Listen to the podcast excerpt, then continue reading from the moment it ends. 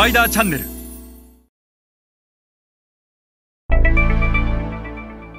え皆さんこんにちは。スパイダーの森部です。えっと今日は、えーマーケティングの基本プロセスの中でも特に重要な2つのことについてお話をします。えっとまあ前回前々回前々前回ぐらいからまあずっとこのマーケティングの基本プロセスについてお話をしてますがまあ RSTPMM それぞれがどういうものなのかとそれぞれを簡単に解釈するとどうなんだということをこの番組でえ解説をしてきたわけですが今日は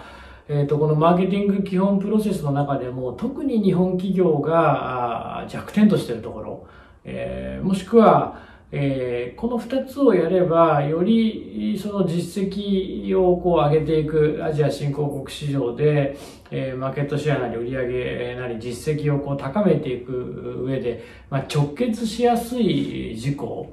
について2つのことについてお話をしたいと思います。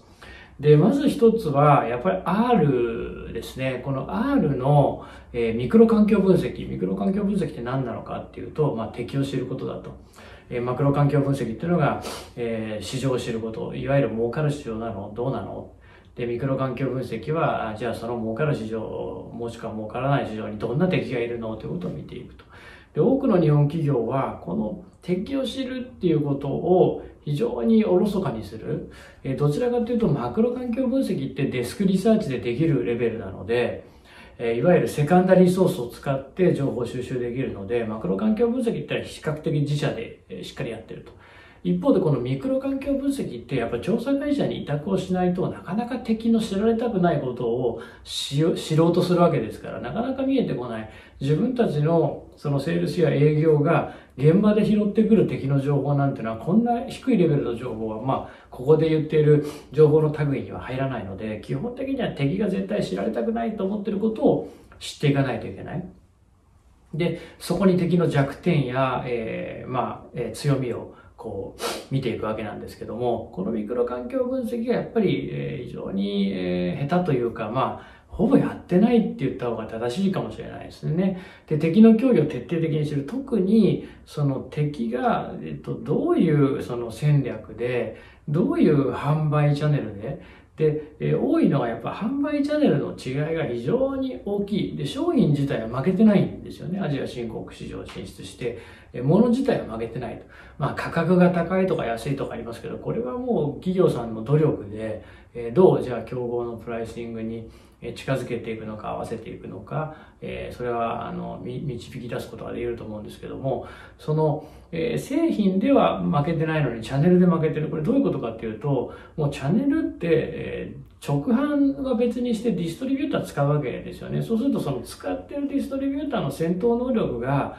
そのまんま、えー言ったら売り上げに、えー影響するわけですよね。で、えー現地に法人があれば自分たちの、まあ、法人もセールスやってますから自分たちのセールス部隊と敵のセールス部隊比べていくわけですけども、まあ、当然自分たちのセールスだけじゃ賄えないところがあるのでディストリビューターもの戦闘能力を比べていくと。でこれがやっぱ全然できてない。で、自分たちの、例えばセールスと敵のセールス、えどういうスペックの人員が、セールスがどれぐらいいて、それをどういう統括が、え束ねていてね、どういうその役割を、えデイリー、ウィークリー、マンスリーのタスクの中で行ってるのか、えーそういったものが全くこう見えてない。ディストリビューターに関してもそうですよね。自分たちのディストリビューターと敵のディストリビューターは、具体的に数字でどれぐらい戦闘能力が違うのかと。えー自分たちのディストリビューターがカバレッジしている、えー B2C だったらストアカバレッジはどれぐらいなんだと。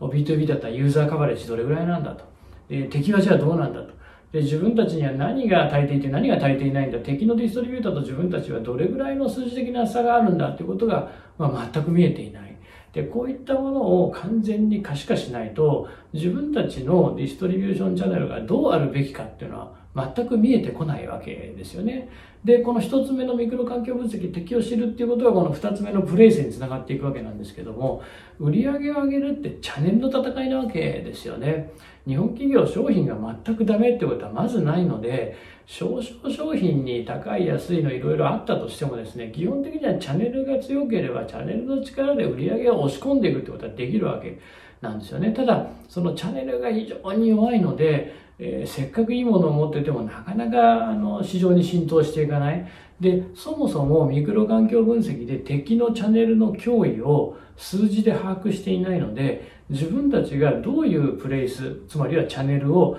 作り上げたらいいかがわかからないっていうのが日本企業の大きな問題で、まず敵のチャンネルがどうなんだってことを知らないと、ベンチマークをして初めて自分たちのチャンネルが作れるわけで、え自分たちしかいなければですね、市場にですね、えー、敵のことなんて全く関係なく自分たちが、えー、どうやって消費者にもしくはどうやってエンドユーザー企業に商品を売っていくかっていうことだけを考えてそれを満たすチャンネルを作っていけばいいわけですけどもそんな市場はありえないわけで市場に出るということは競合と競争をするということなのでいかにその敵のチャンネルと自分たちのチャンネルのえー、この配下力の差を比べて敵よりも強い配下力を持っていくかで、チャンネルの差が開いてるってことは、これチャンネルって生き物なんで、日々どんどんどんどん成長していく。そうすると、この競合との差がどんどんどんどん開いていくわけですよね。で、このミクロ環境分析とプレイス、この二つが、やっぱり日本企業は弱くて、その通ずるところは、